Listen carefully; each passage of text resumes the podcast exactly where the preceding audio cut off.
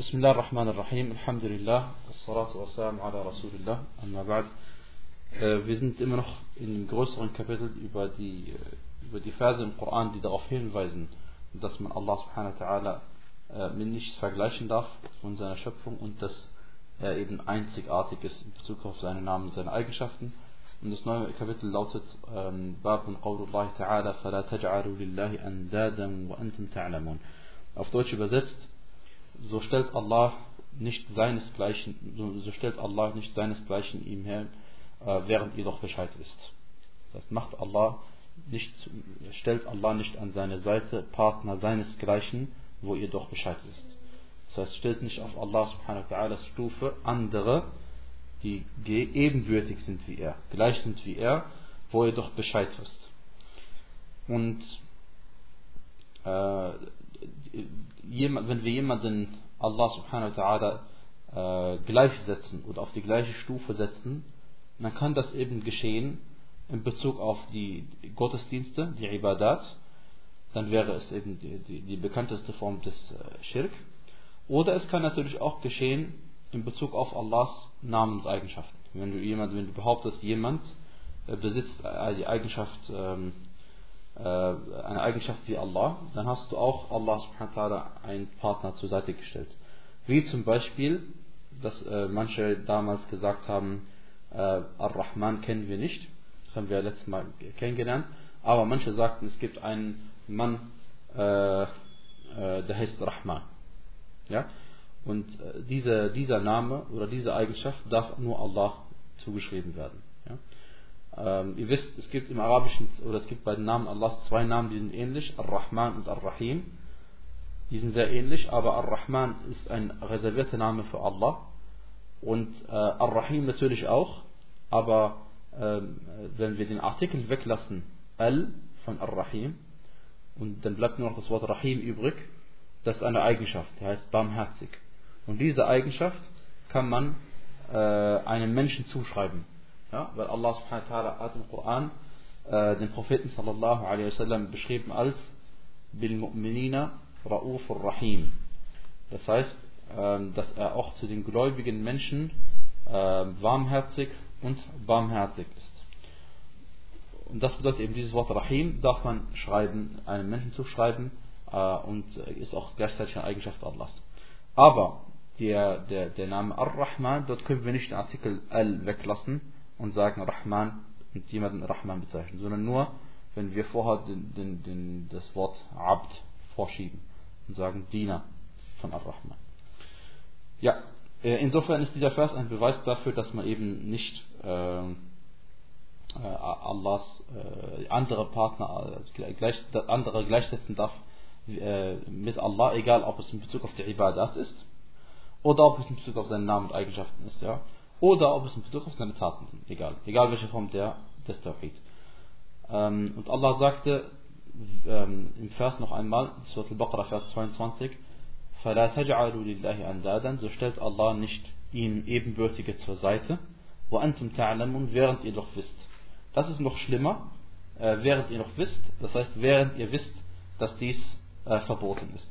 Und während ihr wisst, dass das ungerecht ist. Und ihr macht es trotzdem. Und äh, das ist ja das, was die Leute damals äh, gemacht haben. Und das war ja auch äh, unter anderem der Grund der Katastrophe, die sie äh, ihres Schirkes, weil sie haben zum Beispiel bei der Talbiya haben sie gesagt, wir sagen Labbaik Allahumma Labbaik, Labbaika la sharika laka Labbaik. Also Labbaik heißt ja so ungefähr viel wie Oh mein Herr, hier bin ich. Das ist eine, eine, praktisch eine, eine Zusage, dass man dem Ruf Allahs zu Hajj gefolgt ist. Und dann sagt man La sharika lak, das heißt du hast keinen Partner. Und die Götzendiener von damals haben fast das gleiche gesagt, aber eben dieses fast ist entscheidend. Und zwar sie haben gesagt, La sharika, labbaika la sharika laka illa sharikan huwa lak tamlikuhu wa ma malak. Ja? Also es hat sich auch gereimt, er gesagt, labbaika la sharika lak illa sharikan huwa lak tamlikuhu wa ma malak. Und das bedeutet so viel wie, oh mein Herr, hier bin ich, weil die haben auch Hajj gemacht. Du hast keinen Partner, außer einem Partner, der dir gehört und ähm, von dem du auch alles besitzt, was er besitzt. Das heißt, er ist praktisch dir untergeordnet.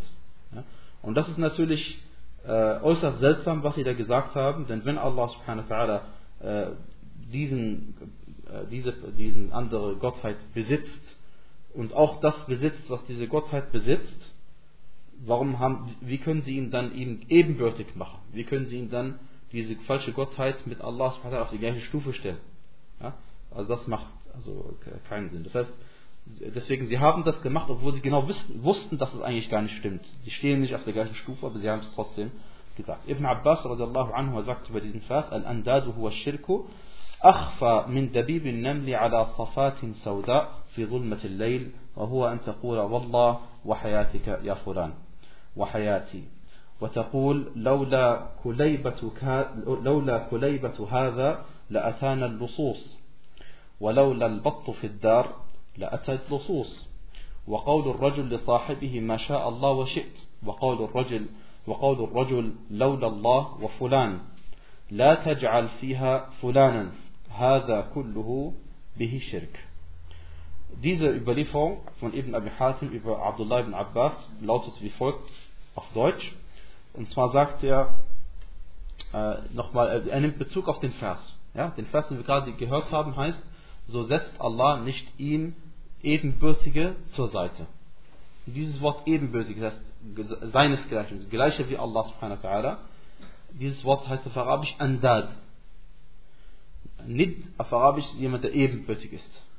Und Andad ist der Plural. Und das ist das, was Allah gesagt hat. Macht, ähm, äh, macht Allah nicht an seine gleichen Stelle Andad. So, das wäre jetzt ganz grob ausgesprochen.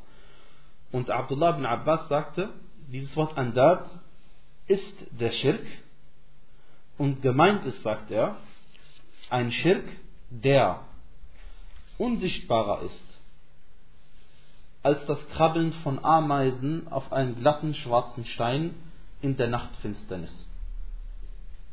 Es ist unsichtbar, unsichtbarer als das Krabbeln von Ameisen. Das erkennt man nicht und sieht man nicht und hört man nicht. Auf äh, schwarzen, glatten Stein äh, in einer dunklen Nacht oder in, einer, äh, in der Nachtfinsternis, so dass es noch schlechter gesehen werden könnte, was diese Ameisen tun und dieses Krabbeln noch sch schlechter wahrgenommen werden könnte. Also es geht um den, den Abdruck, den Ameisen hinterlassen auf einem schwarzen, glatten Stein in einer dunklen Nacht. Was siehst du davon? Gar nichts. Und das, sagt er, ist hier mit dem Schirk gemeint. Und insofern ist hier eine, eine Form des Schirkes gemeint, die eben höchst gefährlich ist, weil sie den Leuten entgeht. Weil die Leute das eben nicht mitkriegen und sie diesen Schirk begehen. Viele Menschen begehen ihn einfach, auch Muslime, ohne es zu merken.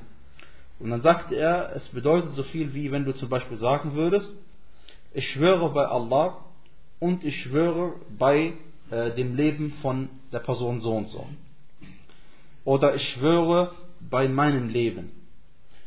Äh, das ist jetzt für uns vielleicht offensichtlich, aber für die Leute damals eben nicht so offensichtlich. Ähm, und dann, wenn du auch sagen würdest, Laula kulaybatu hada la atana lusus. Das heißt, wäre da nicht das Hündchen gewesen, dann wäre der Dieb gekommen.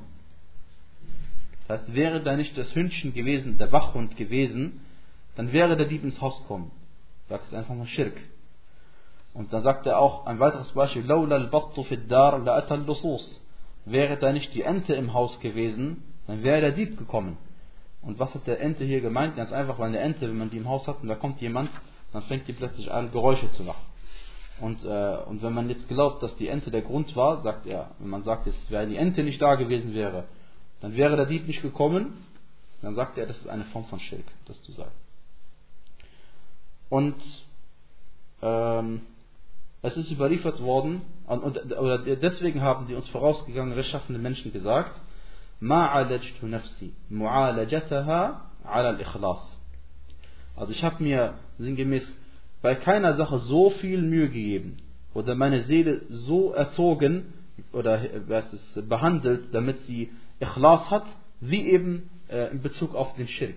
Ja? Weil der Schirk ist eine der gefährlichsten Sachen und bezieht sich in erster Linie auf das, was man im Herzen hat und äh, ihr wisst, zwei Leute sind nebeneinander, der eine betet, der andere betet auch, der eine macht es für Allah, der eine macht nicht für Allah, der eine ist, wird dafür mit dem Paradies belohnt, der andere mit der Hölle, wenn er Shirk begangen hat. Ja? Das heißt, es ist nur eine einfache Sache am Herzen. Der eine macht es vielleicht, um von den Menschen gesehen zu werden, somit ist seine Tat nicht zunichte, wie wir schon äh, mehr als einmal erwähnt haben, und der andere macht es für Allah und wird dafür mindestens zehnfach belohnt. Insofern ist es nur eine kleine Sache am Herzen, die man äußerlich eben nicht sehen kann. Über den Propheten sallallahu alaihi wasallam ist überliefert worden, äh, dass man ihn gefragt hat, das heißt, wie können wir diesen Schirk aus dem Weg gehen? Dann sagte er, Qulu Allahumma inna na'udhu bika min an nushrika bika shay'an na'lamuhu wa nastaghfiruka lima la. Und zwar dann sagte der Prophet sallallahu alaihi wasallam, sprecht, O Allah, wir suchen Zuflucht bei dir davor, dir etwas beizugesellen, wovon wir Kenntnis haben. Und wir bitten dich um Vergebung für etwas, was wir, wovon wir keine Kenntnis haben. Ja? Und das beinhaltet somit alles. Das beinhaltet somit alles. Also, und dieser Hadith ist ein Beweis, äh, Al-Albani sagte das Hassan, und dieser Hadith ist ein Beweis dafür, dass man, wenn man einen Schirk begangen hat, egal ob groß oder ob klein, wenn man Allah subhanahu wa ta'ala um Vergebung bittet, dann wird er einem vergeben. Und wenn sich jemand die Frage stellt, wie können wir das sagen, obwohl doch Allah im Koran an zwei Stellen gesagt hat, Inna Allah la yaghfiru an yushraka bih, Allah vergibt nicht, dass man ihm etwas beigesellt, dann lautet die Antwort ganz einfach darauf, dass es für jemand, der nicht Allah um Vergebung gebeten hat. Aber wenn jemand Tauber gemacht hat, dann Allah vergibt ihm. Und das einfachste Beispiel ist dafür ein Christ, der zum Islam kommt, er war vorher ein Götzendiener. Ja? Nach islamischem Verständnis war der Christ als Christ ein Polytheist, einer, der viel Götterei getrieben hat. Ähm, und nachdem er den Islam angenommen hat, hat Allah ihm alle seine Sünden vergeben, auch als Schirk. Okay? Und deswegen die Ayah im Koran, wahrlich Allah vergibt nicht, dass man ihm etwas beigesellt, dass man Schirk betreibt, bezieht sich darauf, wenn man keine Tauber gemacht hat, wenn man stirbt, ohne Allah um Vergebung zu gebeten hat. Ansonsten, wenn man Allah um Vergebung bittet, wie in diesem Hadith, dann wird Allah einem vergeben und das ist, eine, das ist eben das Schöne an den Hadithen des Propheten sallallahu alaihi wasallam. Er bringt uns einen Dua bei, der alles umfasst. Ja? Wenn jemand von uns ähm, aufschreiben würde, was manche Leute machen folgendes, sie schreiben Duas auf, was sie gerne in Laylat al-Qadr sagen möchten. Ja? Oder was sie gerne äh, am Freitagnachmittag sagen möchten. Ihr wisst ja, dass Freitagnachmittag nach Asr bis Maghrib, da gibt es eine Zeit, eine bestimmte Zeitspanne, äh, in der Allah den Dua erhört. Und manche Leute schreiben sich beispielsweise auf, was sie gerne in diesen, dieser Zeit sprechen wollen, Bittgebete. Äh, all dies ist zwar schön und gut, aber es ist besser und äh, dem Gottvertrauen noch näher, dass man die Dua spricht, die der Prophet gesprochen hat. Weil wenn du so einen wunderschönen Dua sprichst wie, O Allah, wir bitten dich um alles Gute, äh, oder O Allah, wir, suchen Zuflucht bei dir vor allem Schlechten, dann ist ja alles, was Allah für gut, äh, äh für gut heißt, beinhaltet. Und alles, was Allah für schlecht heißt, auch beinhaltet. Also mach dir keine Sorgen, denn Allah weiß ja besser Bescheid als du, was gut für dich ist und was schlecht für dich ist. Und dieser Dua ist allgemein, beinhaltet alles praktisch, was du brauchst. Äh, an, ansonsten, wenn wir unsere eigenen Dua sprechen, kann sein, vergessen. Dann sagen wir nachher, oh, hätte ich doch lieber den Dua noch gesprochen. Das merkt man dann wann? Das merkt man dann, wenn man weiß, dass der Dua erhört worden ist. Dann sagt man sich, hätte ich doch mehr gesagt. Ja? Aber hätte man diesen einfach diesen allgemeinen Dua gesagt, das war's.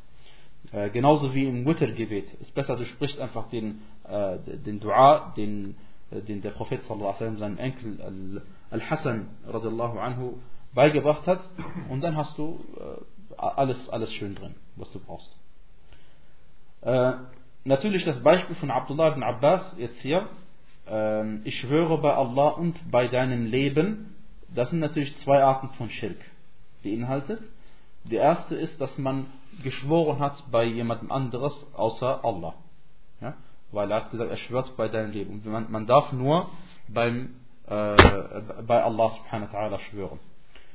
Und äh, das zweite Problem an der Sache ist, zweite Form von Schirk, ist daran, dass, wir, dass er beides äh, auf einer Stufe erwähnt hat. Er hat gesagt, ich schwöre bei Allah und ich schwöre bei, dem, bei deinem Leben. Ja? Und äh, das ist eine Form von Aschirk, denn äh, man darf nichts auf die gleiche Stufe stellen wie, wie Allah subhanahu wa ta'ala. Und wir wissen ja, dass man schwört bei was? Man schwört bei einer Sache, die einem heilig ist. Oder man schwört bei einer Sache, die einem wichtig ist. Und ähm, wenn man jetzt also praktisch schwört bei Allah und schwört bei einer anderen Sache und das auf die gleiche Stufe stellt, dann hört sich das so an, als wäre die Sache, bei der man geschworen hat, auf der gleichen Stufe wie Allah. Und deswegen ist diese Aussage Schirk und verboten, auch wenn man es nicht so meint. Und wenn man auch noch denkt, dass die Sache, bei der man geschworen hat, auf der gleichen Stufe ist wie Allah, dann natürlich eine Großform von Aschirk, dann wäre Shirkun Akbar. Ansonsten ist das Schwören bei jemand anderem außer Allah Shirkun Asghar, ist eine kleine Form von Aschirk. Ähm, das zweite Beispiel von, äh, von Abdullah ibn Abbas, äh, radiallahu anhu ardah, möge Allah mit ihm zufrieden sein, mit seinem Vater. Äh, und zwar sagt er, wäre da nicht das Hündchen so und so gewesen, dann wäre der Dieb zu uns gekommen. Das Problem an dieser Aussage ist was? Und zwar, wenn man auf ähm, die Ursache schaut, ohne auf den Verursacher zu schauen. Die Ursache, auf Arabisch als Sabab, ist selbstverständlich äh, der Hund gewesen, weil der Dieb ist nicht in den Garten eingedrungen, weil er einen beißenden Hund da gesehen hat. Äh, aber wenn man dabei vergisst, dass der Verursacher, Al-Musabbib, Allah subhanahu wa ta'ala ist, ursprünglich gesehen, und er derjenige ist, der die Angst eingeflößt hat in das Herz von diesen Personen, und er derjenige ist, der diesen Hund erschaffen hat, dass er Angst einflößt, dieser anderen Person, dann, wenn man das vergisst, ja, dann ist das eine Form von Aschirk, ansonsten nicht. Äh, ansonsten, wenn man das nicht so meint, sondern wenn man wie heißt es, fest daran glaubt, dass Allah der Verursacher von allem ist, dann ist es keine Form von Aschirk, aber diese Aussage sollte man möglichst vermeiden. Ansonsten, wie gesagt, ist es erlaubt, weil der Prophet sallallahu alaihi wasallam sagte im Hadith bei Bukhari und bei Muslim, لولا أنا لكان في الدرك الأسفل من النار. Der Prophet sallallahu alaihi wasallam spricht über seinen Onkel Abu Talib und sagte, wenn ich nicht wäre, dann wäre er in der untersten Stufe der Hölle. Abu Talib. Ja? Und wir wissen, dass der Prophet sallallahu alaihi wasallam ähm, äh, eine besondere Sache, ein besonderes Geschenk bekommen hat von Allah subhanahu wa ta'ala, und zwar, dass er für seinen Onkel Abu Talib äh, Shafa'a, äh, Fürsprache einlegen darf oder durfte, dürfte für ihn äh, oder wird für ihn äh, ein gutes Wort bei Allah einlegen dürfen. Dafür darf dann Abu Talib äh, an, äh, die, die, die, schwächste Strafe in der Hölle erleiden, anstatt dass er die, schwierigste, die strengste bekommt, weil er ein Muschrik war und sich geweigert hat, den Islam anzunehmen. Und, äh, und ansonsten natürlich ein Muschrik verhält die Hölle auf jeden Fall nicht und er auch nicht. Aber die Aussage, was jetzt hier wichtig ist, er sagte, wäre ich nicht gewesen, das heißt, er bezeichnet sich als den Grund, ja, dann wäre er in der tiefsten, im tiefsten Grund der Hölle. Und äh, der Prophet sallallahu alaihi wasallam hat bestimmt nicht vergessen, dass die, der Shafa'a, die, die Erlaubnis der Shafa'a kommt von Allah. Ja? Das heißt, Allah ist der wirkliche Verursacher, Al-Musabbib. Und er war nichts anderes als eine Ursache, eine weitere Ursache. Hätte auch jemand anders sein können. Wenn es nicht Muhammad sallallahu gewesen wäre, hätte auch jemand anders sein können. Aber Allah hat ihn zum Ursacher in dieser Hinsicht gemacht. Ähm, also wenn man sich stützt auf eine Ursache ohne Allah und Allah dabei vergisst, dann ist es Form von Schirk. Wenn man aber nicht Allah dabei vergisst und man weiß, dass Allah der Verursacher ist, dann ist es eben gesagt keine Form von Schirk. Äh, und das gleiche gilt auch in Bezug auf die Ente. Und das sind ja nur Beispiele. Ja. Oder äh, sagte Abdullah ibn Abbas sagte weiteres Beispiel, Masha Allah wa shi't. Äh, so wie du willst, so wie Allah will, es will und du so wie Allah es will und du. Und das ist auch eine Form von Aschirk, die darf man überhaupt nicht sagen, weil äh, der Prophet sallallahu alaihi einmal hat das jemand äh, vor ihm gesagt, und hat er ihm angeordnet, das nicht zu sagen, sagte er, Masha Allahu wahdahu in einer Version, zu der wir gleich kommen werden. Auf jeden Fall darf man wieder nicht sagen, es ist so, wie Allah will und du willst, wenn du jemanden ansprichst. Weil niemand, sein Wille steht auf der Stufe von dem Wille Allahs und niemand kann Allahs Entscheidung äh, zurückdrängen ja, oder abwehren oder außer Kraft setzen. Das geht nicht. Und deswegen darf man diese Sache nicht sagen, sondern man darf höchstens äh, sagen, wie es in einer Überlieferung heißt, Masha Allah thumma shi'ta. Das heißt, es ist so, wie Allah will und hiernach, so wie du möchtest. Und hiernach, so wie du willst. Ja? Äh, oder ein weiteres Beispiel, sagt Abdullah ibn Abbas, ist Lawla Allah wa fulan. Wäre da nicht Allah und die Person so und so, dann wäre das und das nicht geschehen. Auch eine Form von Schirk, weil du machst mit dem und, mit der, mit der Konjunktion und, machst du Allah subhanahu wa auf die gleiche Stufe wie dieses eine Geschöpf. Und deswegen sagte er, La taj'al fihi fulanan, hada kulluhu bihi shirk. Er sagte, sag nicht, erwähne nicht irgendeine andere Person zusätzlich. All dies ist eine Beigesellung in Bezug auf Allah. Und dieser äh, Hadith ist bei Ibn Abi Hatim überliefert. Und äh, Ibn Kathir erwähnt es auch in seinem Tafsir. Des Weiteren, liebe Geschwister, äh, erwähnt der Autor ein Hadith von Umar ibn al-Khattab, radiallahu anhu arda. Äh, steht auf Arabisch erstmal vor, ganz kurz.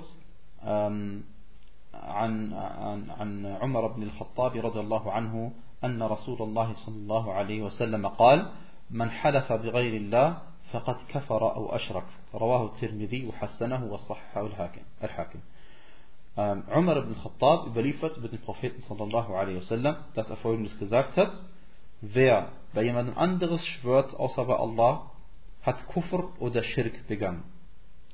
Dieser Hadith ist von der Tirmidhi überliefert worden. Der Tirmidhi sagte selbst, der Hadith ist Hassan und Al-Hakim, rahimahullah, Al-Nisaburi, er sagte, der Hadith ist Sahih. Äh, wie dem auch sei, und der Hadith ist auch noch anderswo überliefert, aber nicht entscheidend. Wichtig ist für uns, dass der Hadith äh, authentisch ist, das reicht schon. Ähm, diese ähm, äh, Aussage von, äh, heißt über Umar ibn Khattab ist überliefert, aber eigentlich muss es heißen äh, Ibn Umar. Ja, aber das ist ein Fehler anscheinend, den der Autor gemacht hat. Ist aber nicht schlimm, denn ihr wisst ja, ähm, es, die, die Sahaba, das heißt die Freunde des Propheten sind alle vertrauenswürdig und es spielt keine Rolle, wer diesen Hadith äh, jetzt in diesem Fall überliefert hat. Manchmal spielt es schon eine Rolle in Bezug auf Approbation oder Verständnis, aber nicht äh, in, diesen, äh, in, in diesbezüglich. Und äh, sogar wenn, wenn in, in einem Hadith es heißt, ein Freund des Propheten sallallahu alaihi wasallam hat das und das gesagt und wir wissen nicht, wer das war, spielt auch gar keine Rolle. Ja? Weil die, äh, die Tatsache, dass uns ein Sahabi unbekannt ist, ist für uns genauso, wie wenn es bekannt wäre. Ja? Nur manchmal spielt es eine Rolle. Ja? Manchmal spielt es eine Rolle.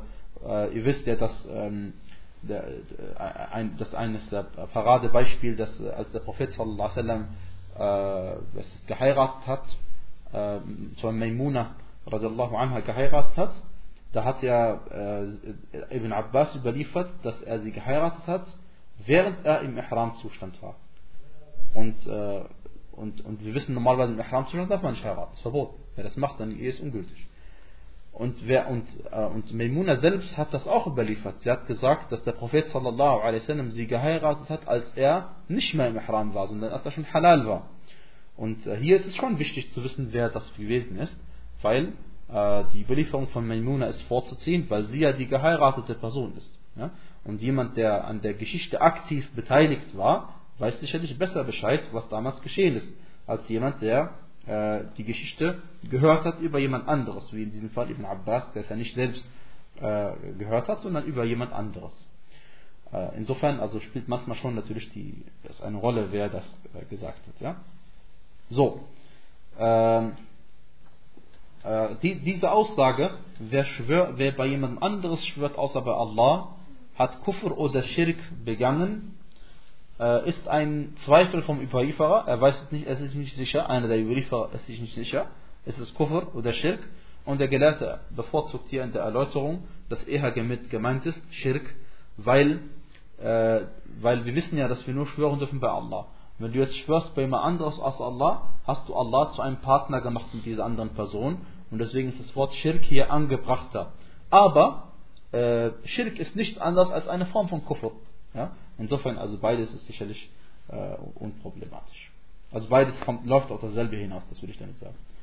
Taib, liebe Geschwister, äh, als der Prophet sallallahu alaihi wasallam hier gesagt hat, man halafa bi ghayrillah, faqad ashrak, wer bei jemand anderes schwört als bei Allah, hat Schirk begangen.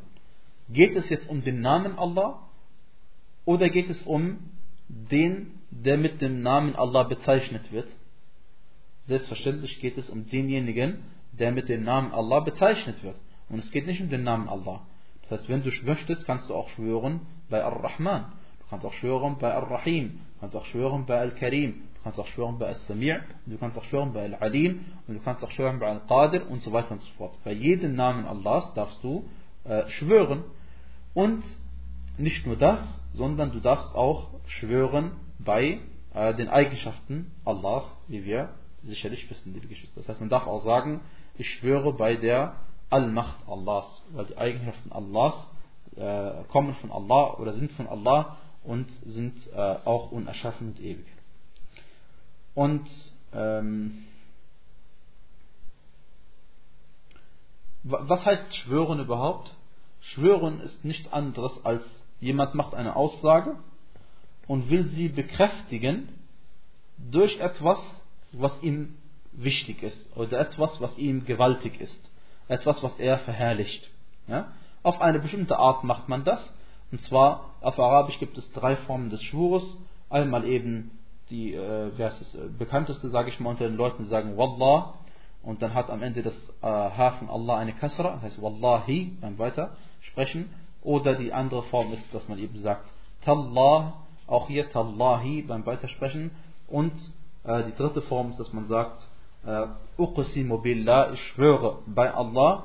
Und äh, manchmal lässt man das Wort Uqsimu weg und sagt einfach Billahi oder Billah.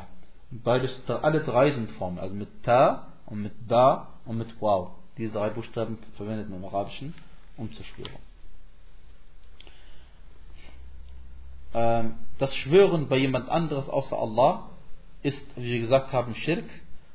Äh, normalerweise kleiner Schirk, aber wenn man auch noch glaubt, dass die Sache, bei der man geschwört hat, so gewaltig ist wie Allah oder noch gewaltiger sogar, dann ist natürlich eine große Form des Schirk. Äh, wie ist es eigentlich mit dem Schirk? Vergibt ihn Allah, den Kleinen? Äh, darüber gibt es mehr als eine Ansicht unter den Gelehrten.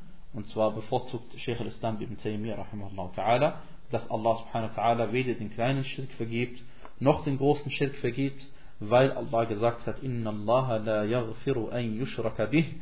Das heißt, wahrlich, Allah vergibt nicht, dass man ihm etwas beigesellt. Und, äh, und Allah hat hier nicht gesprochen vom großen Schirk oder kleinen Schirk, sondern von jeder Form von Schirk. Und wir wissen, dass das Schwören bei jemand anderes außer Allah auch eine Form von Schirk ist. Und wie gesagt, deswegen muss man dabei Allah subhanahu wa ta'ala unbedingt um Verzeihung bitten, wenn man einem das geschehen ist. Äh, aber Allah subhanahu wa ta'ala natürlich, wissen wir, schwört bei allem, was er möchte. Allah subhanahu wa ta'ala erstens einmal schwört bei sich selbst. Er sagte in Surat An-Nisa, Fala wa Rabbik. Doch nein, bei deinem Herrn. Und Allah subhanahu wa ta'ala schwörte auch bei allen Geschöpfen, also bei was er möchte. Also er schwört auch bei seinen eigenen Eigenschaften. Wie er möchte. Äh, Beispiel dafür, dass er bei sich selbst äh, bei den Geschöpfen schwört. Er sagte, وَالشَّمْسِ وَضُحَاهَا وَالْقَمَرِ إِذَا تَلَاهَا وَالنَّهَارِ إِذَا جَلَّاهَا وَاللَّيْلِ وَمَا يَغْشَاهَا hat er wieder bei sich selbst geschwört. وَاللَّيْلِ وَمَا يَغْشَاهَا وَالسَّمَاءِ وَمَا بَنَاهَا والأرض وما طحاها ونفس وما سواها elfmal hat er in diesen Versen bei sich selbst geschwört oder bei, bei, Entschuldigung, bei einem Geschöpf ja? und äh, das gilt für Allah subhanahu wa ta'ala weil Allah subhanahu wa ta'ala wird nicht gefragt nach dem was er tut und Allah subhanahu wa ta'ala hat sich die Sache nicht verboten sondern hat sie nur uns verboten und Allah wird nicht gefragt nach dem was er tut und er ist derjenige der Gesetze macht und wir sind diejenigen die Gesetze ausführen müssen Deswegen können wir nicht fragen, warum darf Allah schwören bei sich selbst und bei den Geschöpfen und wir dürfen das nicht. Ganz einfach, weil Allah so Gesetz gemacht hat. Also so einfach ist das, ja, nicht so schwer. Ähm, jetzt gibt es eine Überlieferung, äh, die lautet über den Propheten sallallahu alaihi wasallam. Und zwar sagte er über eine Person, Aflaha wa abihi in sadaq. Er sagte, sallallahu alaihi wasallam, in diesem, dieser Überlieferung, äh, in, in Sahih Muslim und, und auch anderswo, ähm, er, hat, er, er wird erfolgreich sein bei seinem Vater. Er wird erfolgreich sein, wenn er die Wahrheit gesprochen hat. Bei seinem Vater. Er wird erfolgreich sein, wenn er die Wahrheit gesprochen hat. Das heißt, hier heißt es, äh, er wird erfolgreich sein, ich schwöre bei seinem Vater, dass er erfolgreich sein wird, wenn er die Wahrheit gesprochen hat. Und dieser, dieses Wort wo Abihi ist Shad. Ja? Das ist nicht authentisch über den Propheten sallallahu alaihi wasallam überliefert, sondern wie es bei Bukhari heißt und bei anderen, äh, ist eben dieses Wort nicht dort überliefert. Nur diese Version.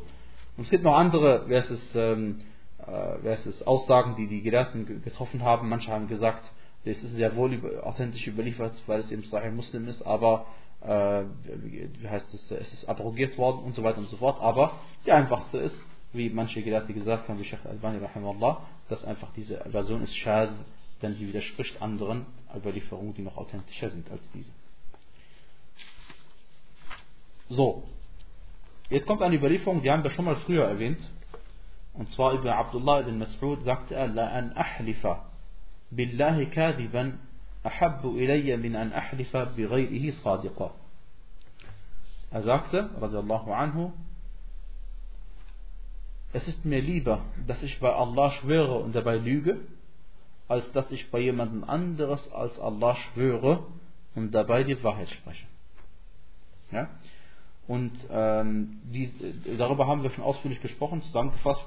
Wir wissen ja, dass das Schwören bei jemand anderes außer Allah ist eine, ist Schirk. Aber bei Allah subhanahu wa ta'ala zu schwören und absichtlich dabei zu lügen, ist eine große Sünde. Und äh, jetzt wissen wir, und, und, ein, und Schirk ist noch schlimmer als eine große Sünde. Denn die Sünden sind in, in vier Kategorien geteilt. Es gibt Al-Kufr, Al, ja, eine, eine, Handlung, die sich aus dem Islam ganz rauswirft. Dann gibt es, wie zum Beispiel der große Schirk. So, dann gibt es den kleinen Schirk. Und dann gibt es die großen Sünden. Und dann gibt es die kleinen Sünden. Ja? Und die, der, der, der, kleine Schirk steht noch über den großen Sünden. Und äh, heißt es, ähm, und deswegen sagte er, äh, radiallahu anhu, es ist mir lieber, dass ich bei Allah schwöre und dabei lüge, weil das ist relativ gesehen nur eine große Sünde, äh, die mir Allah auch vergeben kann, wenn er möchte, und vergeben wird, wenn er will. Es ist mir lieber, als dass ich bei jemand anderes schwöre als Allah, weil das wird er mir nicht vergeben. Dann äh, Hudhaifa radiallahu anhu arda berichtet, ich sehe es mal auf Arabisch vor, أن رسول الله صلى الله عليه وسلم قال لا تقولوا ما شاء الله وشاء فلان ولكن قولوا ما شاء الله ثم شاء فلان رواه أبو داود بسند صحيح Und zwar sagte Hudhaifa radiallahu anhu wardah, dass der Gesandte Allah sallallahu alaihi wasallam gesagt hat, sagt nicht, es ist so wie Allah will und wie die Person so und so will. Sondern sagt, es ist so wie Allah will und hinterher so noch wie die Person so und so will. Ja? Und äh, hier wieder das gleiche, was wir vorhin gesagt haben. Man darf eben nicht Allah subhanahu wa ta'ala seinen Willen auf die gleiche Stufe stellen wie irgendein anderes Geschöpf oder wie irgendein Geschöpf, sondern man muss klar unterscheiden und sagen, es ist so wie Allah will und hiernach auch äh, was wie eine andere Person wollte. Ja? Hiernach erst und nicht auf der gleichen Stufe wie Allah. Ähm, aus diesem Hadith lernen wir neben, äh, das nebenbei noch auch zwei interessante Sachen mindestens. Und zwar äh, erstens, dass dem Diener wird tatsächlich ein Wille zugeschrieben. Das hört sich vielleicht banal an, ist aber so, ist auch so. Aber es gab eine Sekte äh, im Islam oder eine Denkrichtung, Al-Jibriyya, äh, und die glauben, dass eben der Mensch keinen freien Willen besitzt und keine Entscheidungsfreiheit hat. Freiheit hat ja? Und genau das Gleiche, äh, äh, ja, und, und wie heißt es? Die, sie haben gesagt, der, der Diener hat keine Entscheidungsfreiheit. Ja? Ähm, genau das Gegenteil von Al-Qadariyah. Die haben, die haben das Gegenteil gesagt.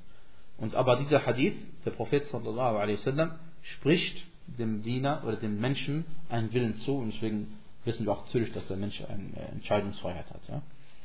Äh, dann, was man auch, was auch sehr weise ist, wenn du jemandem etwas verbietest, dann erklär ihm auch, was erlaubt ist. Ja? Der Prophet sallallahu hat ihm verboten zu sagen, äh, Masha Allah wa fulan, aber hat zu ihm gleichzeitig gesagt, sagt stattdessen Masha Allah thumma sha'a fulan. Also hat ihm direkt ein, eine Lösung ihres Problems gegeben. Ja? Genauso hat es Allah im Koran gemacht. Ähm, Allah subhanahu wa ta'ala spricht die, die Juden an und sagt zu ihnen, ja, äh, schon gesagt, sagt zu den Gläubigen, ja, ayyuhalladhina amanu, la taqulu ra'ina wa qulu unzurna. Ähm, die, die, äh, Allah subhanahu wa ta'ala sagt zu den Gläubigen, sagt nicht ra'ina, sondern sagt unzurna. Und diese Worte ra'ina wa unzurna haben äh, in einem Fall die gleiche Bedeutung. Und beides bedeutet, überwache uns. Ja? Oder gib über uns Acht. Und Ra'ina kann aber auch bedeuten, eine Beleidigung ist das auch, unser Schwachsinniger. Und die Juden haben dieses Wort verwendet und die haben natürlich Ra'ina gesagt, aber mit dem Hintergedanken, die wollten natürlich den Propheten beleidigen. Aber der Prophet sollte das nicht direkt merken, sondern sollte daraus verstehen, die anderen auch, dass Ra'ina bedeutet, achte auf uns. Was auch bedeuten könnte. Ja? Ähm, aber es bedeutet eben normal, hat eben zwei Bedeutungen. Und sie meint natürlich die üble Bedeutung. Und Allah subhanahu wa ta'ala sagte zu den Gläubigen, wenn ihr zum Propheten sallallahu alaihi wasallam so etwas sagt, dann verwendet das Wort Ra'ina nicht, sondern verwendet das Wort Unfurna. Ja? Und insofern, insofern hat, hat er uns wieder eine Lösung gegeben. Und noch ein drittes Beispiel. Ähm, ihr wisst, dass, äh, äh, dass das Zinsnehmen und Geben verboten ist. Und ähm, ein Mann kam einmal zum Propheten und hat zu ihm gesagt, na, ich, ich, äh, ich habe, wie heißt es, äh, ich kauf, ich habe drei Säcke Datteln, oder besser gesagt Aswa, das ist eine bestimmte Maßeinheit, äh, Datteln, sagen wir mal drei Säcke Datteln, und ich verkaufe, äh, ich tausche sie gegen zwei gute. Ne? Ich habe drei, Dat, drei Säcke Datteln, die nicht so besonderer Qualität sind, nicht von so besonderer Qualität sind, und ich tausche sie aus gegen zwei Säcke Datteln, die bessere Qualität sind. Also ich nehme einen Sack weniger, dafür kriege ich bessere Qualität. Dann sagte er, das ist der Zins schlechthin. Und dann sagte er, وَلَكِنْ بِعِ الْجَمْعَ بِالدَّرَاهِمْ ثُمَّ اشْتَرِي بِالدَّرَاهِمْ جَنِيبًا Er sagte, tu dies nicht, sondern wenn du willst, dann verkaufe diese drei Säcke, nimm das Geld und dann kaufe, was es von wo du willst, eben zwei Säcke von guten Datteln. Ja? Und so hat der Prophet sallallahu alaihi wasallam einem eine Lösung hierfür gegeben. Machen wir weiter. Ähm, es ist, äh, ich stelle es auf Arabisch mal vor. وجاء عن إبراهيم النخعي أنه يكره أعوذ بالله وبك ويجوز أن يقول بالله ثم بك قال ويقول لولا الله ثم فلان ولا تقول لولا الله وفلان Ibrahim al-Nakhai, rahimahullah ta'ala, war einer der Fuqaha, der Fiqh-Gelehrten von den Tabi'in, von der Generation nach dem Propheten sallallahu alaihi wasallam. Ähm, und ähm, er sagte, es ist verabscheuend, es ist makruh, zu sagen, ich suche Zuflucht bei Allah und bei dir, weil jetzt hast du wieder die zwei auf die gleiche Stufe gestellt, sondern du sollst sagen, sondern du darfst sagen, äh, ich suche Zuflucht bei Allah äh, und äh, hiernach auch bei dir. Und er sagte des Weiteren, es ist auch verabscheuend zu sagen, ähm, wäre da nicht Allah, Entschuldigung, man darf auch sagen, man darf auch sagen, wäre da nicht Allah und außerdem noch die Person so und so. Oder und hiernach noch die Person so und so. Und dann sagt er, aber sagt nicht, wäre da nicht Allah und die Person so und so, also dann wäre das und das geschehen. Ja? Weil wenn du das Wort und verwendest, dann hast du wieder, äh, dann ist die offensichtliche Bedeutung des Wortes, dass du ihn auf die gleiche Stufe gestellt hast wie Allah subhanahu wa ta'ala. Ähm, die nächsten äh, zwei Kapitel sind sehr ähnlich wie das hier vorangegangen ist, deswegen also schieben wir das äh, hinten ran, mal ganz kurz gucken. Ähm, ja, machen wir noch das eine und dann machen wir eine Pause. Und zwar das nächste Kapitel lautet Babun ma ja'a fi man lam yaqna' bil halif billah. عن ابن عمر أن رسول الله صلى الله عليه وسلم قال لا تحلفوا بآبائكم من حلف بالله فليصدق ومن حلف له بالله فليرضى ومن لم يرضى فليس من الله رواه ابن ماجة بسند حسن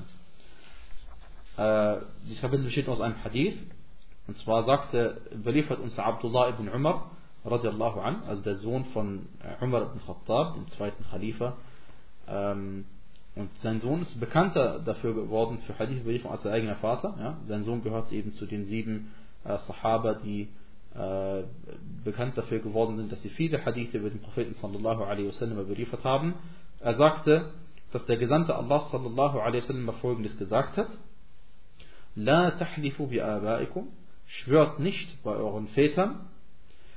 Man halafa billah falyasduq. Wer bei Allah schwört, der soll auch wahrheitsgemäß handeln. Äh, oder er soll die Wahrheit sprechen. وَمَنْ حُلِفَ لَهُ بِاللَّهِ فَلْيَرْضَ Und wenn jemandem geschworen wird, dann soll er damit zufrieden sein. und wer damit nicht zufrieden ist, der hat mit Allah nichts mehr zu tun. Und was dieser Hadith bedeutet, das wollen wir jetzt also gleich äh, sehen.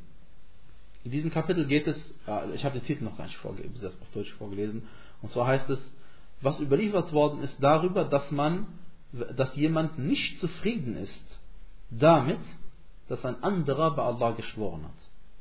Und gemeint ist also, äh, heißt es, jemand sagt zu dir, ich schwöre bei Allah, das und das ist so passiert, und du glaubst ihm nicht, obwohl er geschworen hat.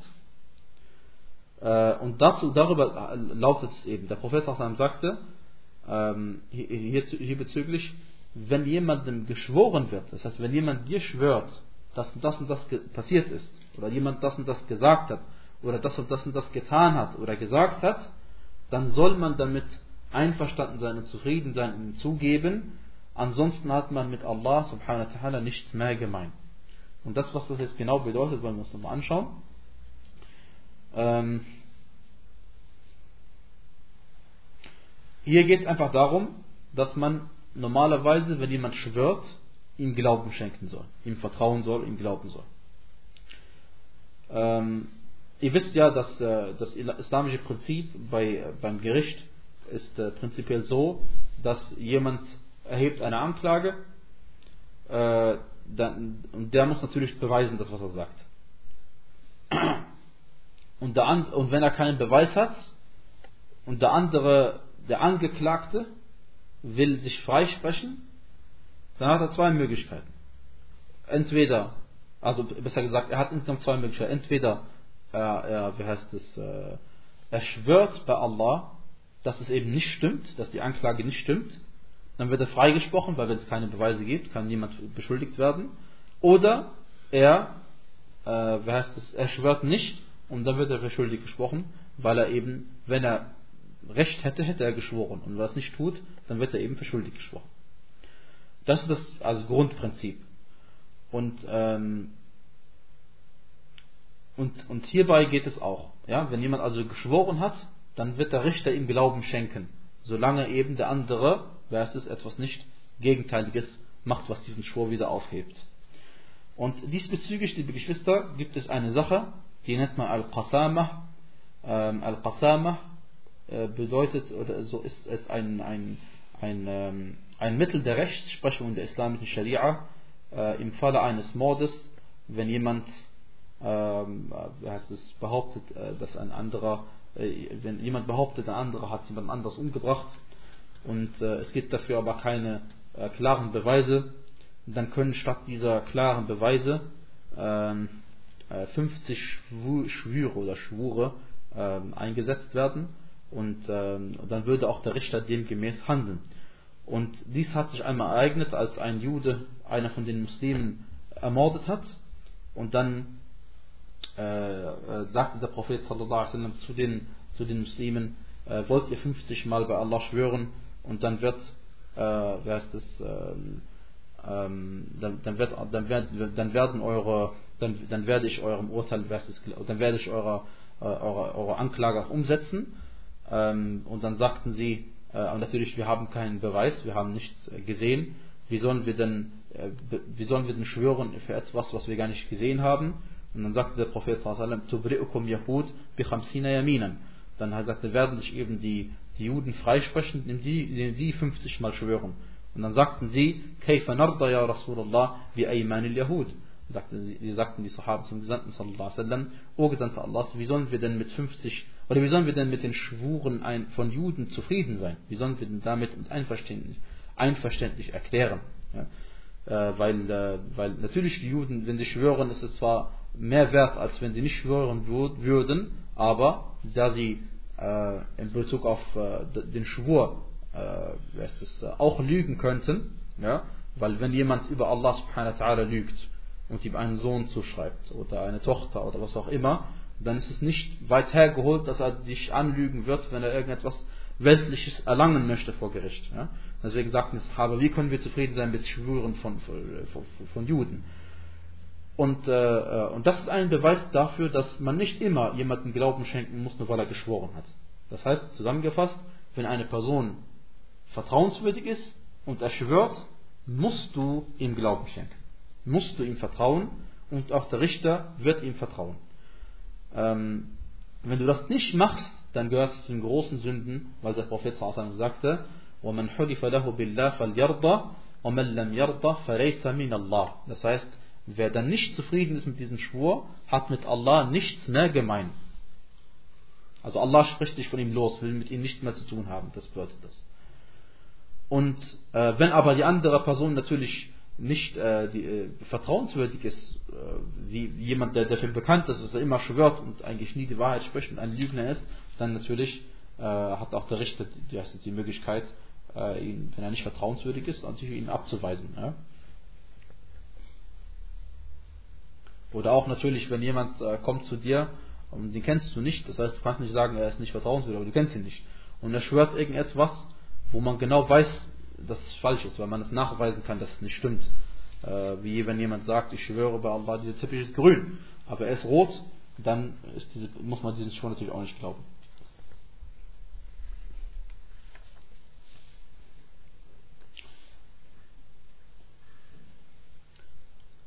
Machen wir, würde ich sagen, eher eine kurze Pause und dann machen wir beim nächsten Kapitel inshallah weiter. So. Bismillah, Alhamdulillah, Wassalatu wassalamu ala Rasulillah. Äh, das nächste Kapitel, weil es eben passt alles äh, irgendwie ein bisschen zusammen, deswegen machen wir alle. Äh, Babun Qawlu Ma Allah wa shi't. عن قتيلة أن يهوديا أتى للنبي صلى الله عليه وسلم فقال إنكم تشركون تقولون ما شاء الله وشئت وتقولون والكعبة. فأمرهم النبي صلى الله عليه وسلم إذا أرادوا أن يحلفوا أن يقولوا ورب الكعبة وأن يقولوا ما شاء الله ثم شئت. رواه النسائي وصححه. Qutayda überliefert uns, dass ein Jude zum Propheten sallallahu alaihi wasallam bekam und sagte, ihr begeht Schirk. Ihr Muslime begeht Schirk. Ihr sagt, es ist so wie Allah will und du. Ja, man diese Aussage. Es ist so wie Allah will und du. Also wieder auf Satz, auf der gleichen Stufe stellen, der Wille. Und ihr sagt auch, ich schwöre bei der Kaaba.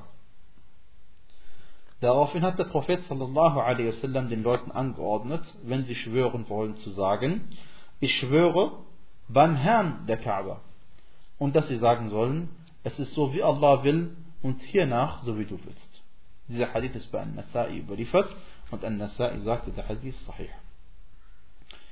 Ähm, dieser Hadith ist ähnlich wie die vorigen, sicherlich, ähm, aber wir lernen hier etwas äh, Neues daraus. Also erst einmal noch äh, vielleicht eine kleine Erinnerung, und zwar das Wort äh, Juden auf Arabisch bedeutet Jahude und äh, kommt entweder von ähm, einem Sohn von Jakobe, und zwar hieß er Yahuda und manche sagen Yahuda äh, und und manche sagen äh, es kommt vom, vom, vom koranischen Ausdruck Inna Hudna Ileik Hudna heißt äh, zurückgekehrt oder wir sind zu dir zurückgekehrt und zwar nachdem die Juden das, äh, die Kuh angebetet haben das Kalb angebetet haben haben sie Tauba gemacht und haben sie gesagt oh Allah wir kehren zu dir zurück ja? Tauba heißt zurückkehren und Inna hudna ilayk wirst auch wir kehren zu dir zurück. Hada heißt zurückkehren, ja? Und, und manche sagen, sie heißen praktisch die Juden, das heißt die zurückkehrten, die zurückgekehrten. Das heißt die zurückgekehrten.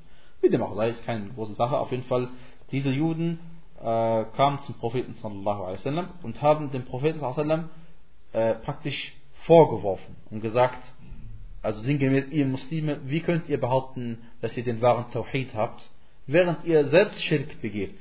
Ihr sagt, Masha Allah wa shit. Ihr sagt, es ist so wie Allah will und so wie du willst. Und ihr sagt auch noch, ich schwöre bei der Kaaba. Und Tawhid bedeutet, dass man nur bei Allah schwört. Ähm, und daraufhin hat der Prophet sallallahu alaihi wasallam den Muslimen beigebracht, wie sie richtig zu schwören haben. Ähm, aus diesem Hadith lernen wir, dass der Prophet sallallahu alaihi wasallam dem Juden es nicht übel genommen hat, dass er ihn korrigiert hat, dass er die Muslime korrigiert hat. Äh, obwohl der Jude bestimmt es nicht gut gemeint hat mit den Muslimen. Aber der Jude hat die Wahrheit gesprochen. Und der Prophet sallallahu hat es ihm deswegen also nicht übel genommen. Und hat das umgesetzt, was er gesagt hat. Dann hat das zweite, wir lernen aus diesem Hadith, dass man, auch wenn man von seinem Feind oder seinem Gegner oder von Andersgläubigen ähm, auf etwas Falsches aufmerksam gemacht wird, dass man sehr wohl das, das Falsche, was man getan hat, unterlassen darf. Aufgrund der Aussage von einer Person, mit der du eigentlich gar nicht auf dem gleichen Level bist. Warum? Weil der Muslim achtet immer darauf, dass er auf der Wahrheit ist Egal wer ihn auf die Wahrheit leitet. Oder besser gesagt, egal wer ihn ähm, auf seine Fehler aufmerksam macht. Und drittens lernen wir wie vorher auch, dass man, wenn man jemandem etwas verbietet, dann soll man ihm einen Ausgleich geben, dann soll man ihm eine andere Sache erlauben oder ihm erklären, was er stattdessen sagen darf. Und diese Sache, die man stattdessen sagen darf, sollte möglichst ähnlich sein wie die Sache, die er vorher gesagt hatte. Also, sie haben gesagt, Wal Kaaba, wir schwören bei der Kaaba. Dann hat der Prophet nicht zu ihnen gesagt, schwört nicht bei der Kaaba, sondern schwört bei Allah, sondern er hat zu ihnen gesagt, sagt nicht Wal Kaaba, sondern sagt Warabbil Kaaba, beim Herrn der Kaaba. Insofern ist er, wie gesagt, hat ihnen erstens eine Lösung gegeben, angeboten, und zweitens hat er äh, ihnen eine, eine Lösung gegeben, die ähnlich ist wie das, was wir vorher gemacht haben. Wenn jemand jetzt sich fragen würde, wie kann es sein, dass ein Jude die Muslime darauf hinweist auf Schirk und der Prophet hat das nicht getan, äh, die Antwort äh, sehen wir äh, zum einen, es kann sein, dass der Prophet nicht gehört hat, was die anderen gesagt haben. Der Prophet weiß nicht alles und weiß nicht, was die Muslime alles gesagt haben. Und ähm, und deswegen, also wie gesagt, hat das eben über den Juden erfahren und hat das eben dann mitgeteilt. Also nicht mehr als das. Eigentlich nicht kompliziert. Des Weiteren ist überliefert ebenfalls bei äh, An-Nasai, äh, und zwar über Abdullah ibn Abbas, أن رجلا قال للنبي صلى الله عليه وسلم ما شاء الله وشئت فقال أجعلتني لله ندا بل ما شاء الله وحده Abdullah ibn Abbas überliefert, dass ein Mann zum Propheten sallallahu alaihi wasallam gesagt hat, es ist so, wie Allah will und so, wie du willst. Daraufhin sagte der Prophet sallam, stellst du mich etwa auf die gleiche Stufe wie Allah? Sag, es ist so, wie Allah ganz alleine will. Ja? Und äh, hier natürlich, ihr müsst euch vorstellen, hier sagt jemand etwas dir direkt ins Gesicht, etwas, was Schirk ist, dann sagst du ihm natürlich, pass auf, erwähne mich gar nicht, erwähne nur Allah subhanahu fertig. Ja? Und deswegen ist es nicht angebracht, wenn, hier, wenn er hier jetzt gesagt hätte, sag es ist so wie Allah will und hiernach auch so wie ich will. Das wäre nicht so angebracht gewesen, weil hier ähm, es, will er ihn auf den reinen und klaren Tawhid hinweisen. Und äh, aus diesem Hadith, liebe Geschwister, lernen wir, wenn jemand den Propheten sallallahu alaihi wasallam äh, so lobt, dass es so aussieht, als wäre er auf der gleichen Stelle wie Allah, das ist eine Form von Aschirk. Ähm, und noch schlimmer ist es, was manche Leute machen, das Recht Allahs geben sie dem Propheten sallallahu alaihi wasallam. Des Weiteren, liebe Geschwister, als äh, letzte Überlieferung heute, und zwar bei Ibn Majah ist überliefert äh, folgendes. ولابن ماجة عن الطفيل أخي عائشة لأمها قال رأيت كأني أتيت على نفر من اليهود قلت إنكم لأنتم القوم لولا أنكم تقولون عزير ابن الله قالوا وأنتم لأنتم القوم لولا أنكم تقولون ما شاء الله وشاء محمد ثم مررت بنفر من النصارى فقلت إنكم لأنتم القوم لولا أنكم تقولون المسيح ابن الله. قالوا وإنكم لأنتم القوم لولا أنكم تقولون ما شاء الله وشاء محمد. فلما أصبحت أخبرت بها من أخبرت ثم أتيت النبي صلى الله عليه وسلم فأخبرته. قال هل أخبرت بها أحدا؟ قلت نعم. قال فحمد الله وأثنى عليه ثم قال أما بعد فإن طفيلا رأى رؤيا أخبر بها من أخبر منكم وإنكم قلتم كلمة يمنعني كذا وكذا أن أنهاكم عنها فلا تقولوا ما شاء الله وشاء محمد ولكن قولوا ما شاء الله وحده. In der folgenden Überlieferung, und zwar ein, ein, ein Sahabi namens At-Tufail, ja, er ist der Bruder von Aisha radiallahu anha gewesen, mütterlicherseits. Er sagte folgenden längeren Hadith, ähm, und zwar erzählte er einen Traum, den er gesehen hat. Er sagte, ich habe im Traum folgendes gesehen. Ich kam an eine Gruppe von Juden vorbei und sagte zu ihnen, ihr seid das richtige Volk, das heißt, ihr seid auf dem richtigen Weg, wenn ihr nicht sagen würdet, Uzair ist der Sohn Allahs. Dann sagten sie zu ihm, nein, vielmehr seid ihr das richtige Volk, wenn ihr nicht sagen würdet, es ist so wie Allah will und so wie Muhammad will. Hiernach kam ich an eine Gruppe von Christen vorbei und sagte, ihr seid wirklich das richtige Volk. Wenn ihr nicht sagen würdet, der Messias ist der Sohn Allahs. Daraufhin sagten sie, nein, ihr seid das richtige Volk, wenn ihr nicht sagen würdet, es ist so wie Allah will und so wie Muhammad will. Als ich dann aufgewacht bin, habe ich diesen Traum einigen Leuten erzählt.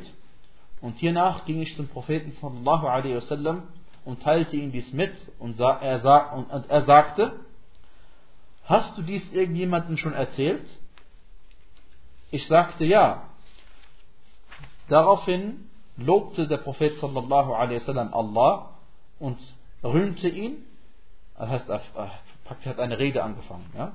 Er hat Allah gelobt und gerühmt und sagte dann folgendes. At-Tufail hat einen Traum gesehen und den hat er einigen von euch mitgeteilt. Ihr sagt Dinge, von, äh, ihr, ihr, habt etwas gesagt oder ihr sagt Dinge, äh, die ich euch eigentlich verboten wollte, die ich euch eigentlich verbieten wollte, aber die Sache so und so hat mich davon abgehalten. Deswegen sagt nicht, es ist so wie Allah will und wie Muhammad will, sondern sagt, es ist so wie ganz Allah, wie Allah ganz alleine will. Sondern sagt, es ist so, wie Allah ganz alleine will. Äh, also zusammengefasst, in diesem Traum hat eben die Juden und Christen haben beide den Muslimen wieder vorgeworfen und gesagt, ihr seid wirklich auf dem richtigen Weg, wenn ihr nicht eben sagen würdet, es ist so wie Allah will und wie Muhammad will. Sondern ihr sollt sagen, es ist so wie Allah ganz alleine will. Und dann hat der Prophet nachdem er diesen Traum von Abdufail mitgeteilt bekommen hat, ähm, mitgeteilt bekommen und dann hat er zu ihm gesagt, hast du den Traum schon jemandem erzählt? Naja, die Frage, warum hat der Prophet sallallahu diese Frage gestellt? Wir erwarten folgendes, weil wenn er, wenn Prophet gesagt hätte, ich habe das noch niemandem erzählt, dann hätte der Prophet sallallahu alaihi wasallam wahrscheinlich gesagt, sag es niemandem. Ja, weil das ist bestimmt ein Traum, der, äh, äh den, wie gesagt, den, den Traum kann man ähm, oder das, die Problematik, die in diesem Traum angesprochen ist, hätte man lösen können, ohne dass man den Leuten erzählt, die Juden haben das und das gesagt und die Christen haben das und das gesagt. Es hätte ausgereicht, wenn der Prophet zum Propheten sallallahu alaihi wasallam gegangen wäre und zu ihm gesagt hätte, O Gesandter Allahs, ich habe das und das gesehen. Und dann, hatte, äh, dann hätte der Prophet sallallahu alaihi wasallam ganz einfach dieses Problem lösen können, indem er sagt, oh Leute, sagt, Masha Allah wahdah. Sagt, es ist so wie Allah will, ganz allein. Aber da er nun das anderen Leuten mitgeteilt hat, hat der Prophet diese Rede angefangen und gesagt, Leute, At-Tufail hat ja euch, manchen von euch den Traum so und so äh, mitgeteilt, ihr sagt diese Worte, die ich euch eigentlich verbieten wollte, aber die Sache so und so hat mich davon abgehalten. Und äh, was hat ihn davon abgehalten? In manchen Überlieferungen heißt es äh, die, Scham. Die Scham, Al-Haya. Und jetzt könnte man sich fragen, wie könnte, wieso hat die Scham ihn davon abgehalten? Ähm, erstens einmal ist ein Beweis dafür, dass es nicht Al-Shirk al-Akbar war.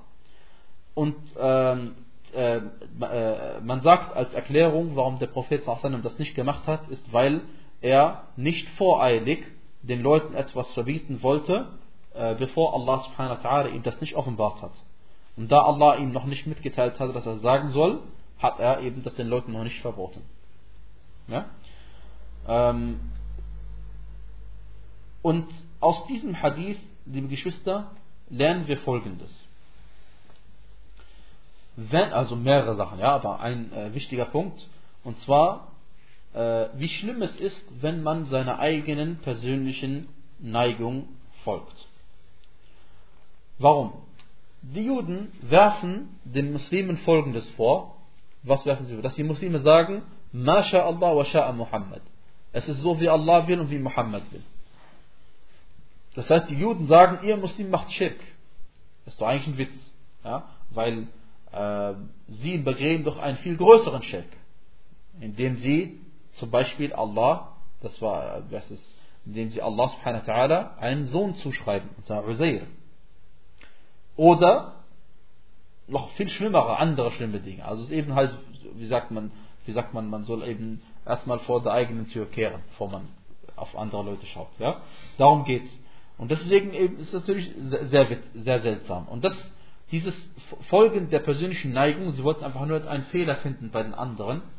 Das machen viele Leute, die heutzutage Taqlid machen und einem bestimmten Gelehrten folgen äh, zum Beispiel jemand ist absolut fasziniert von einem Sheikh so und so. Egal, ob das jetzt ein äh, guter oder schlechter ist, spielt keine Rolle. Wir gehen davon aus, dass sie gute sind. Was macht er dann? Weil er unbedingt einem bestimmten Madhab zum Beispiel anhängen möchte. Äh, egal welchen Hadith er jetzt unter die Finger bekommt, interpretiert er ihn so um oder versteht ihn so, dass es seinem Madhab gemäß ist. Okay? Äh, oder ein anderes Beispiel, heutzutage ist ja, ist ja der Trend, dass man ähm, die Leute versucht zum Islam zu bringen durch wissenschaftliche Wunder im Koran und der Sunna. Und dann manche Leute übertreiben, indem sie dann Dinge im Koran lesen und sie so interpretieren und sagen, gemeint ist das und das und das. Gemeint ist diese wissenschaftliche Erkenntnis in dieser Eier. Sodass manche Leute sogar gesagt haben, im Koran, so wortwörtlich, im Koran steht drin, dass der Mensch zum Mond gehen kann. Ja? Das steht im Koran überhaupt nicht drin. Ja? Und der Vers, den sie da es verwenden, der, der weist überhaupt nicht darauf hin. Ja? يا معشر الجن والإنس إن استطعتم أن تنفذوا من أقطار السماوات والأرض فانفذوا لا تنفذون إلا بسلطان Und diese Vers könnt ihr euch nachschlagen in Surat al-Rahman und sucht euch mal eine schöne Übersetzung, wer euch da irgendwie äh, hinweist darauf, dass man auf den Mond gehen kann. Okay? Aber es nicht. Aber manche Leute, weil sie eben also sich nicht stützen auf das, was eben die äh, uns vorausgehenden rechtschaffenden Menschen gesagt haben über die Verse, und weil sie selbst die Verse so interpretieren, wie sie es gerne hätten, damit sie eben das beweisen, mit dem Koran beweisen können. Und äh, das ist natürlich ein großes Problem. Wir Muslime sind genau andersrum. Wir schauen, was steht drin und das glauben wir.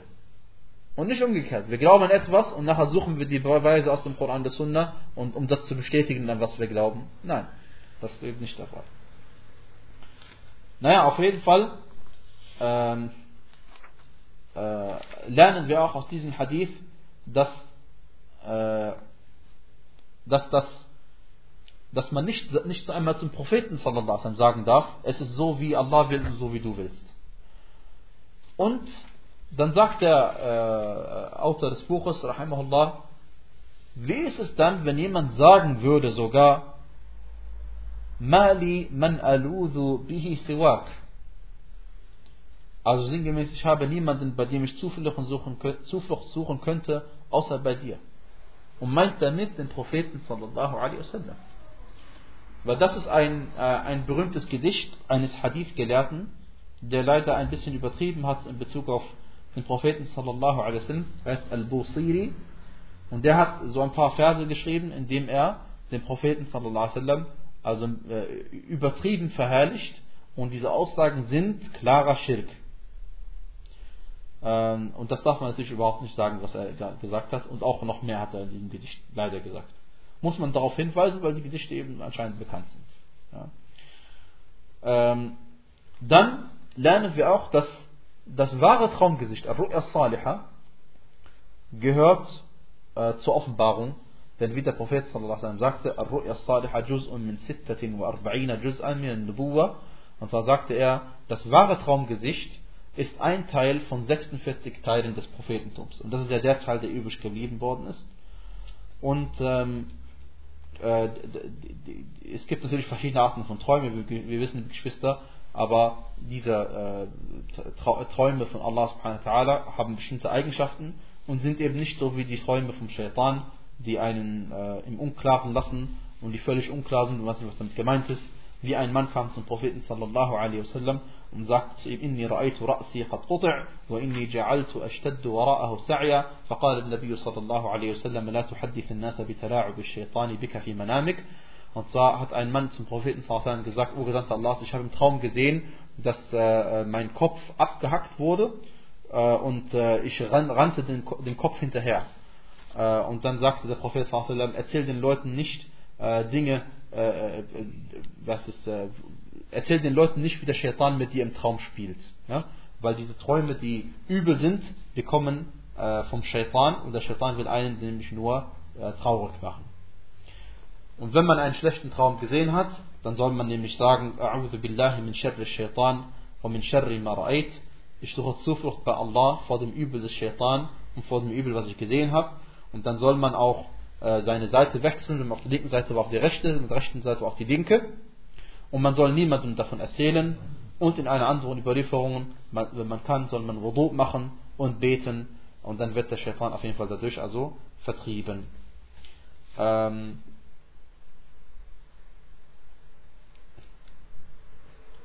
aber wie gesagt, also äh, Träume können Offenbarung sein, aber äh, unter der wichtigen Voraussetzung, es muss übereinstimmen mit dem, was im Koran der Sunna steht.